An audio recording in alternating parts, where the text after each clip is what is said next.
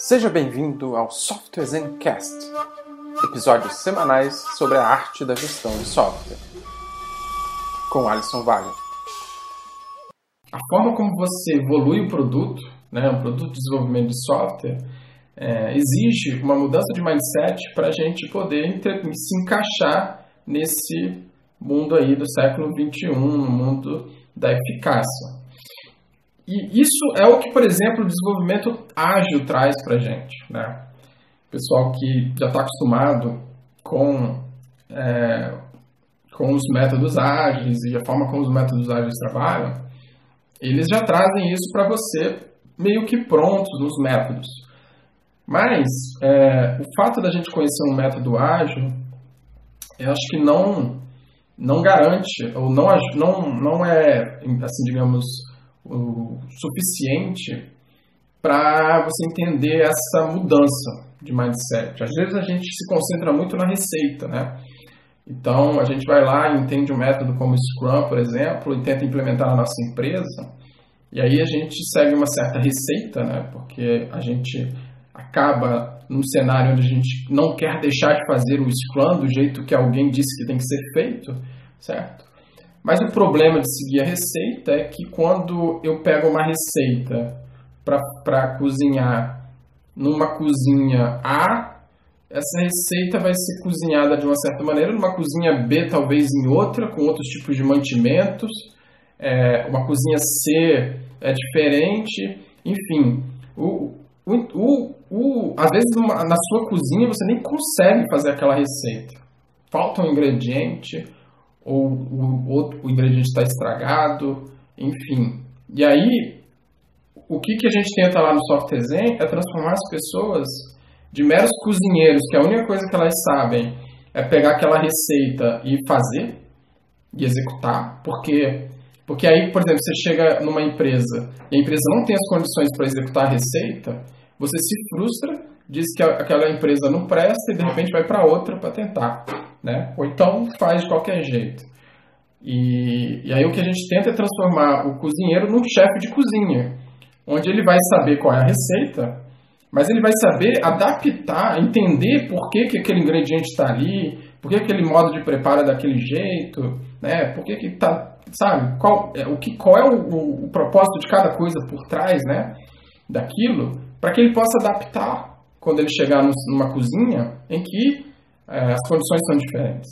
Então a gente coloca lá no software Zen que o foco é no problema, né? Que você está tentando resolver e não na solução. Então o foco é o problema que eu estou tentando resolver é nessa empresa que eu tenho os seguintes problemas: usuários insatisfeitos, releases que levam muito tempo para serem entregues, eu tenho esse problema, não sei o que, tal. Como é que eu componho uma solução para esse problema, certo?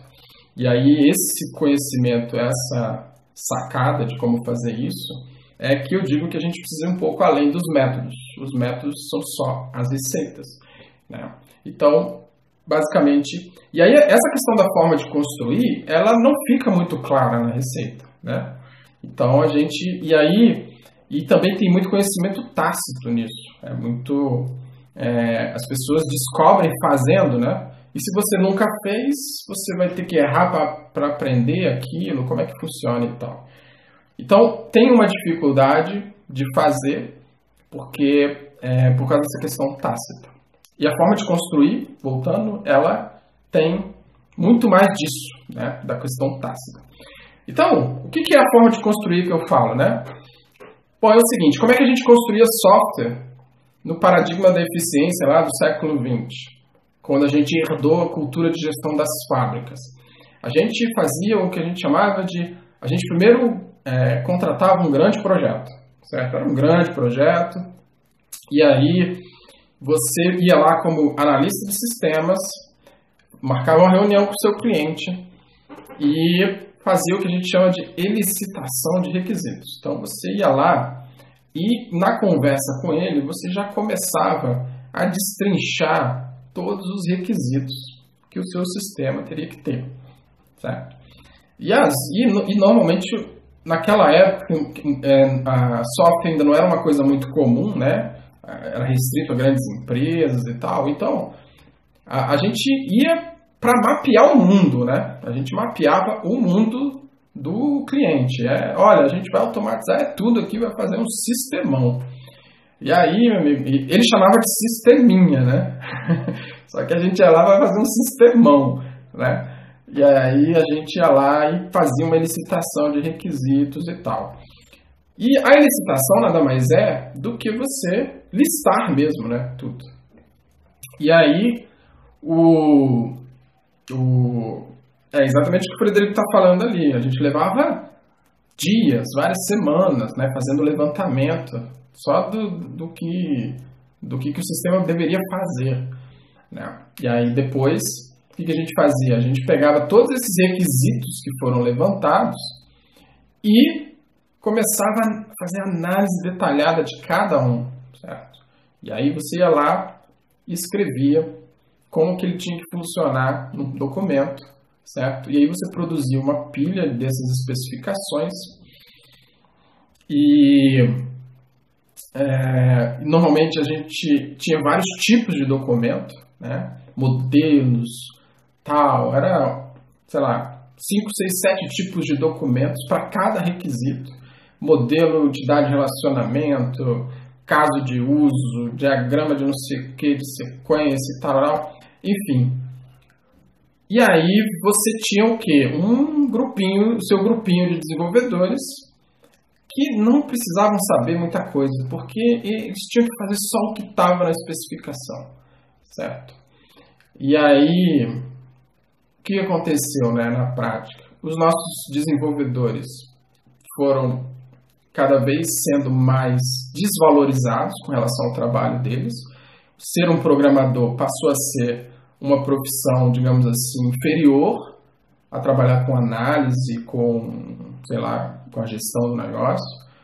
E exatamente porque o que se precisava é que ele fizesse algo que já estava pronto no papel, né? E isso foi uma confusão danada, porque gerou produtos extremamente ruins, é, sistemas que tiveram que ser refeitos uma, duas, três vezes. É, e também gerou um, essa cultura de desvalorização do programador, do desenvolvedor, como alguém que precisa participar da solução. Né? Porque nesse momento a solução já estava pronta no papel. O que ele precisava era só transformar a linguagem da solução de texto para código. Certo? Então ele não participava da solução, ele simplesmente era um interpretador, ele interpretava texto natural em português para código em Java certo? Então, foi ruim demais para a gente, para a nossa indústria. Por que, que a gente mudou no século XXI? A gente resgatou um pouco a importância do desenvolvedor, mas não só a importância do desenvolvedor, a import, a, o entendimento de que o pior lugar para se criar a solução para o seu produto é lá atrás, no momento que você está fazendo entendimento e análise dele, certo? E o pior e o pior formato para definir a solução para um produto é um documento, certo? E o pior é, jeito de integrar as pessoas para elas construírem algo que seja de fato coeso com o problema que aquilo está tá, tá resolvendo é fazendo handover, fazendo passagem de coisas prontas para serem traduzidas em outra linguagem para outras pessoas, isolando as pessoas da, do problema que está sendo resolvido. Então, eu pegava a minha especificação, o desenvolvedor não sabia nem o que estava sendo feito, ele só sabia que ele tinha que fazer aquela especificação virar código, e aquilo é uma confusão danada, certo? Aquilo, então acabou o espírito de colaboração, a, a, a, os ambientes das empresas ficaram extremamente difíceis de se trabalhar, né? É, enfim, é, as, a, os sistemas começaram a ficar é, com uma qualidade muito complicada, muitos bugs, é, difíceis de serem usados, né? Então, a gente realmente foi uma, uma, digamos assim, a nossa era negra, como é que a gente chama na Idade Média, né? Na Idade Média tem um termo para isso, que era Dark Ages, uma coisa assim, certo? Então, e aí, bom, agora qual é o, o grande entendimento que a gente tem que ter para gente, a gente evitar esse problema, né, de usar um mindset da, oh, obrigado, Germano. Ger, Germano? Germões, não sei. É, usar o mindset da eficiência, né, de se produzir coisa em larga escala, porque era essa a intenção, né? Quando você criou esse processo é, de transformação via uma linha de produção, a intenção era aumentar a escala, diminuir custo, certo? Era um processo voltado para eficiência, né? E então, o engraçado é que ele tem uma, uma questão de diminuir custo, mas é, de tentar diminuir custo, mas o resultado final não era esse, porque o custo total do projeto acabava, por várias razões que eu não vou entrar aqui, acabava sendo muito maior do que o que estava tentando economizar com, essa, com, essa, com esse modelo de escala, de tentar escalar, de tentar é, diminuir a necessidade das pessoas trabalharem juntas, de, de, de, de, a importância da pessoa né, no, no, ambiente porque você queria ser um, a gente usava um termo chamado interchangeable, né? Intercambiável.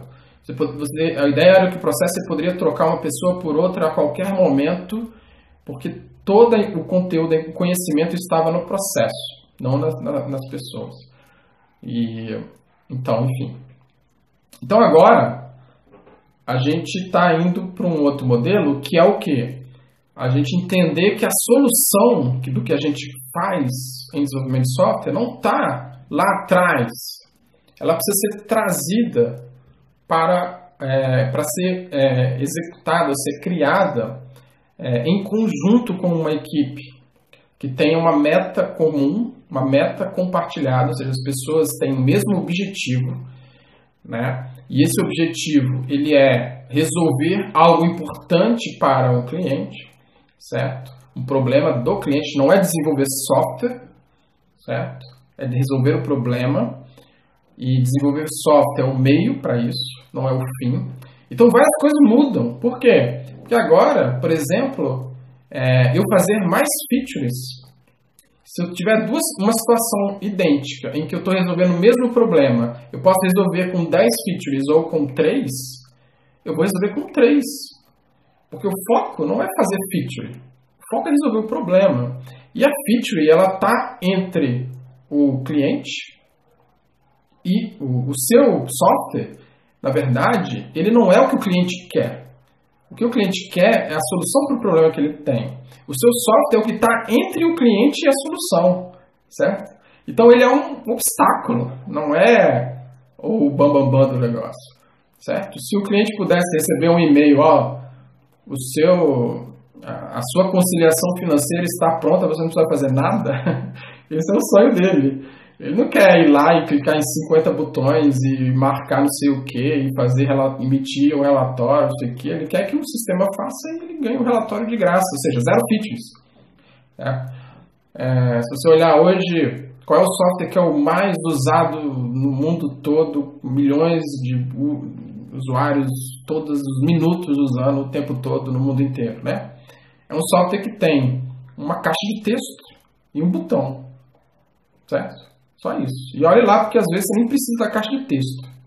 É exatamente, é o Google, é o Google Search, certo? Então, é... então é isso. E aí, nesse contexto, a gente vem agora para o mundo onde o modelo de construção traz a solução para a equipe, ou seja, você tem que fazer o que a gente chama de defer commitment, é postergar o compromisso da solução para mais para frente, né? Então, o que acontecia antes? Olha só, a gente tinha que especificar a solução lá atrás para fazer estimativa, para fazer orçamento, para fazer uma coisa. A gente tentava detalhar tudo lá atrás. E isso é fonte de um monte de problema que a gente tem hoje. Hoje a gente tem problemas que a gente fica perguntando as coisas, tipo, como é que eu faço para resolver essa situação assim, assim, assado? Dizer, não, você só tem essa situação assim, assim, assado, porque você está fazendo isso, certo? Então, às vezes, por isso que a gente não tem resposta para uma pergunta que a gente faz. Né? Por isso que a gente não tem resposta, porque às vezes a pergunta está errada. A pergunta, é, desculpa, a pergunta está fora de contexto. Né? É, É, você tem que olhar a coisa de uma perspectiva nova para poder entender por que, que aquele problema que você tem não existe em outros lugares, porque nos outros lugares é feito de forma diferente, certo? Então, é, então essa mudança de vetor, né, trazer a solução para mais próximo dos times e, e, estabelecer uma meta compartilhada. Essa meta compartilhada, integrar ela com o problema que está resolvendo para o seu cliente, né? E aí, fazendo isso, você é, é, envolve o grupo de trabalho e a solução é construída, né? É, de, com várias mãos, de forma colaborativa, aí a gente está modernizando mesmo, a gente está se alinhando com todas as questões, as, as, as tendências de design que hoje existem no mundo, a gente está se alinhando com a forma como as startups trabalham, né? a gente está se alinhando com coisas como design thinking, a gente está se alinhando com o modelo mais moderno de desenvolvimento de produto, certo? Então, é, qual a forma de a gente entender como que funciona essa mudança, né?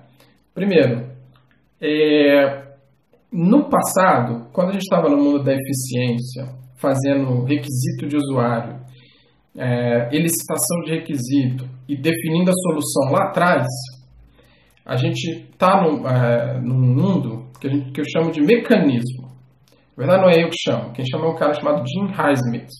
Certo? Jim Highsmith, um agilista famoso aí, que escreveu vários livros interessantes e um dos conceitos que ele coloca é esse, do mecanismo. O que é o mecanismo? Tem a ver com a ideia de pensamento sistêmico, que é um outro assunto que eu não vou entrar aqui agora, mas mecanismo é o seguinte: eu tenho certos problemas são melhores resolvidos quando eu pego o problema, divido ele em partes e estudo individualmente cada parte para que eu tenha um entendimento do todo, certo? Então, por exemplo, a mecânica do seu carro. Você vai levar o seu carro para o mecânico. Lá tem um, o seu carro tem um motor. Né? O mecânico especializado em motores. Então ele, ele conhece cada peça. E na hora que ele foi fazer o curso dele, é, ele, ele foi lá e entendeu cada peça, como a função de cada peça no, no motor, como que uma conecta com a outra, enfim, essa coisa toda. Então, esse é o mundo do mecanismo. No mecanismo, é, como é que uma fábrica vai construir um motor? Ela vai construir todas as peças dele separado, ou vai comprar algumas prontas, vai construir ela separada, e depois ela vai montar o motor. Então, para isso funcionar, as peças têm que ser escritas com uma especificação muito precisa de encaixe, né, de é, curvatura, porque senão o motor não, não, não encaixa, certo? Então, é, esse é o mundo do mecanismo. Em software, antigamente, o que a gente fazia? Exatamente isso. A gente dividia o sistema em partes. Então, tinha o cadastro de funcionário, o cadastro de não sei o que, o cadastro de prédio, o cadastro de usuário, o cadastro. E tinha 355 cadastros que ninguém aguentava mais. Aí a gente fazia frameworks para desenvolver CRUDs com um clique, porque a gente fazia tanto cadastro um atrás do outro igualzinho que a gente já tentava meio que resolver tipo, o problema errado, né? Porque o problema é porque a gente estava fazendo cadastro, não é porque né, eu tenho que fazer um framework para fazer cadastro. Mas basicamente era isso. E aí eu tinha um monte de funcionalidade, certo? Que foi feita separadamente, e aí eu juntava tudo né, num sistema. E aí, esse juntar tudo num sistema é o equivalente a montar as peças para criar um motor. Então, por isso que eu precisava de uma especificação muito precisa de cada funcionalidade, porque senão, na hora de juntar, o usuário não conseguia resolver o problema. Porque o problema do, do usuário, do cliente, não era resolvido em cada funcionalidade. Para ele executar uma operação de ponta a ponta, né, ele tinha que ir em várias telas, ele tem que fazer um cadastro aqui, configurar ali, voltar aqui, aí ele abre a tela, aí ele clica no botão, ele faz isso aqui, aí ele resolve o problema dele. Por quê? Por causa desse modelo onde você criou as funcionalidades separadamente, né? E depois juntou. E na hora de juntar, você tem que criar um manual para o seu usuário saber quais funcionalidades ele tem que acessar para fazer a operação dele em end Então a gente tem hoje sistemas com menus gigantescos, com 350 drop-downs que você vai navegando para tentar achar o fazer o que você tem que fazer. Né? Então, é mais ou menos esse o modelo do mecanismo. Tá? Isso tem a ver com o que, chamo, o que a gente chama de pensamento analítico. Né? Então, na escola, a gente faz a mesma coisa, a gente divide o, as matérias, né? estuda elas separadamente, depois tenta fazer com que isso faça sentido na nossa vida. Certo? Então, é um jeito analítico da gente ver as coisas. E quando a gente agora muda para o século XXI, a gente muda para um outro mundo, que não é mais o mundo do mecanismo, mas é o mundo do organismo. Porque agora a gente não está mais no mundo da eficiência, a gente está no mundo da eficácia. E a eficácia é o fit, né? Do melhor, da melhor solução para o problema existente. E aí a eficácia está nas escolhas que você faz, está no jeito que você faz a coisa, não na quantidade de coisas que você faz. Né? Então você muda para outro mundo, que é o mundo do organismo. Então é mecanismo, organismo. E aí no organismo, o que, que tem no organismo? Tem um outro jeito de tratar os nossos produtos e de construir o produto. Então, ao invés de separar as features, né, individualmente, fazê-las, é, fazer uma análise de cada uma individualmente, são as peças do meu motor, eu tenho agora um organismo que evolui com o tempo como um todo.